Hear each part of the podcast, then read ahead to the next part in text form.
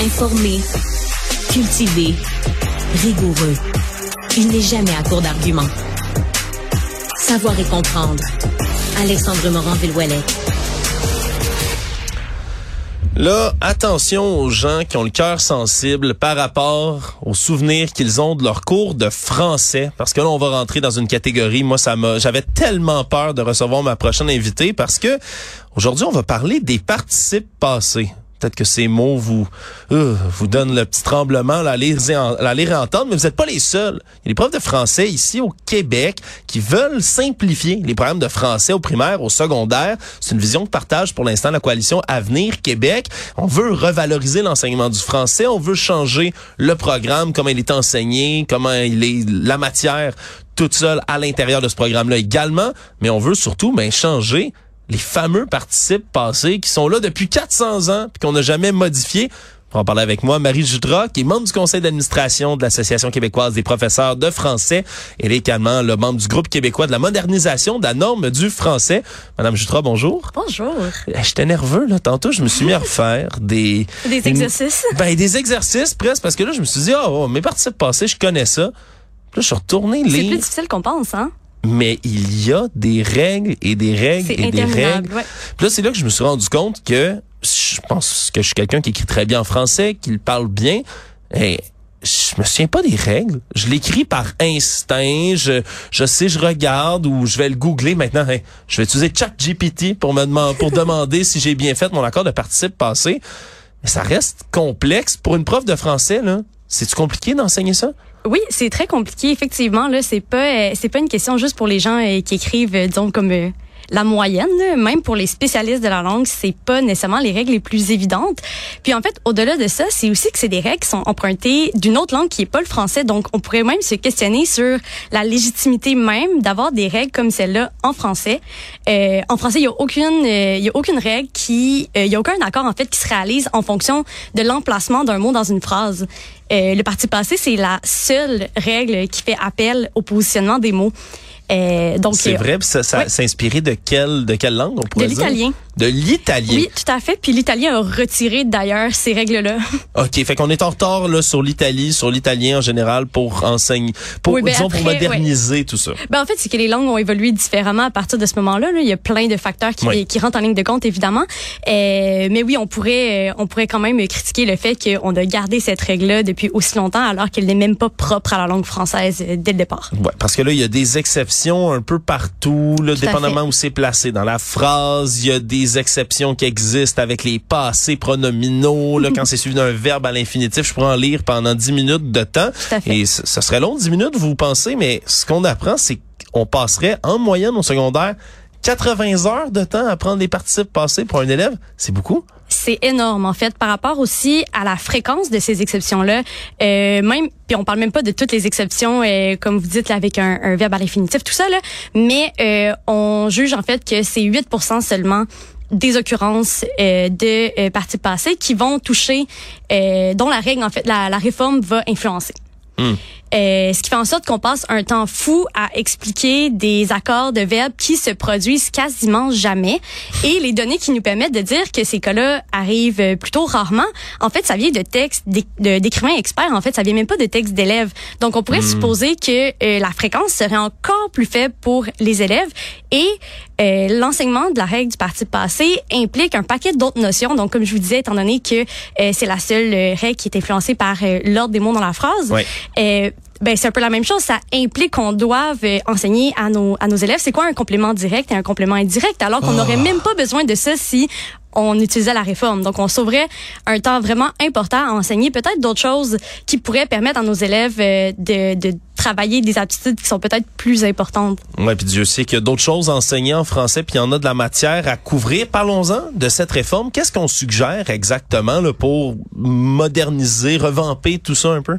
Ben en fait, on vise à la simplifier. Puis je veux juste euh, réitérer le fait que c'est pas la QPF qui propose cette réforme-là. Non. C'est un projet de réforme qui date depuis 2013-2014 euh, par euh, le Conseil international de la langue française, qui a été entériné par la Fédération internationale des professeurs de français, dont euh, la QPF fait partie. Euh, mais à la base, c'est un mouvement qui est international. C'est pas au Québec qu'on a décidé là, de, de partir quelque chose. De casser la langue française. Exactement, non, non, c'est pas nouveau. Puis même qu'avant nous, euh, l'association euh, belge des professeurs de français a aussi pris position en faveur de cette réforme-là. Donc, on va pas prendre le mérite d'avoir euh, créé ces propositions-là, mais nous, dans le fond, nos membres, on a appuyé la réforme qui limiterait en fait à à deux règles seulement, trois règles seulement en fait le parti passé, c'est-à-dire ben employer ça, il reste pareil, il s'accorde comme un adjectif avec être il s'accorde avec son sujet dans tous les cas, qu'il soit pronominal ou non. Et quand on a l'auxiliaire avoir, il demeure invariable en tout temps. Ça, ça me semble, mais ça, ça me semble simple. Et l'avantage de tout ça, au-delà de la simplicité, c'est que ça pourrait être réglé dès le primaire. OK, ce serait plus de la matière qu'on aurait besoin d'enseigner rendu au secondaire, ça serait réglé, débarrassé, pif, ben, débarrassé. On finit toujours par travailler la même chose, oui, mais tout à fait, ce serait pas, étant donné qu'on que la règle du parti passé actuel repose sur un paquet d'autres notions, ça fait en sorte que euh, on doit attendre plus tard. Puis là, c'est c'est des erreurs que les élèves vont faire qu'on va pas corriger parce qu'ils sont pas rendus là dans leur apprentissage ah. pour aller les apprendre plus tard. Alors que là, avec une règle plus simple, on pourrait dès le départ, quand on enseigne les verbes, enseigner euh, les accords du parti passé, puis ce serait réglé par la suite. Vous avez pu rencontrer là à la QPF la semaine dernière le ministre Bernard Drinville, ministre de l'Éducation. Est-ce qu'il s'est montré ouvert justement aux suggestions que vous ameniez à vos euh, recommandations par rapport ben, vos, je dis vos recommandations, mais à ces modifications, cette réforme là qu'on veut mettre sur la table? Ben en fait, l'accord du parti passé, c'était pas vraiment une des mesures qui était vraiment mise de l'avant autour de la table avec euh, M. Drinville. Moi, j'étais pas personnellement présente à la rencontre. Euh, par contre, il y a beaucoup d'autres mesures, notamment euh, la présence des livres dans les écoles, euh, le retour à deux étapes, par exemple en termes d'évaluation en français. Mais le parti passé, c'est une mesure qu'on a prise en 2019 euh, donc, ça traîne ce dossier-là. Ça traîne, ça, ça, pourrait se régler, somme toute assez facile. Ben, je disais assez facilement. Faudrait quand même changer toutes sortes de choses dans le dans le cursus de français lui-même. Mais c'est déjà une volonté, je pense, du ministère de de, de repenser comment on enseigne le français, n'est-ce pas? Euh, Revoir l'enseignement peut-être. Il n'y a pas eu de, de signe, en tout cas clair, à ce sujet-là jusqu'à présent de oui, on va euh, on va changer la règle ou, ou non. Euh, c'est sûr que si on avait des, des instances politiques qui prenaient des décisions ce sens-là. Je pense à l'OQLF, entre autres, ou au ministère de l'Éducation. C'est sûr que là, ça pourrait faire avancer le dossier considérablement. Oui, là, vous avez évoqué un autre dossier dont je voulais absolument traiter, celui des livres. Oui. Dans les classes, euh, j'ai des, des gens qui sont en enseignement dans ma famille, dans mon entourage, dans mes amis. C'est comme une thématique moi qui me qui m'écorche les oreilles à chaque fois d'entendre que oh ben j'ai besoin de fonds s'il y a des gens qui ont des livres à donner pour ma classe? Oui. Des livres à donner pour ma classe, c'est pas c'est pas fourni là. Le, le, le matériel de livres par exemple autre un manuel scolaire là, les livres qu'on peut avoir pour lire dans la classe elle-même ça, c'est pas payé du tout par le gouvernement, c'est ça? Ben, en fait, chaque école a un certain budget alloué aux livres euh, évidemment. Par contre, si on veut avoir une variété euh, quand même euh, assez assez grande, puis avoir des livres qui peuvent plaire à différents profils d'élèves, effectivement, c'est souvent les profs qui doivent débourser de leur poche un certain montant. je sais pas si dans votre entourage vous avez des gens qui demandent des livres à Noël, des albums pour mettre dans leur classe. C'est des choses qui arrivent souvent où ils font les tours des ventes de garage l'été pour justement meubler un peu leur bibliothèque de classe. C'est pas rare non plus que pour les dictionnaires, ce soit les profs qui doivent justement débourser un certain montant.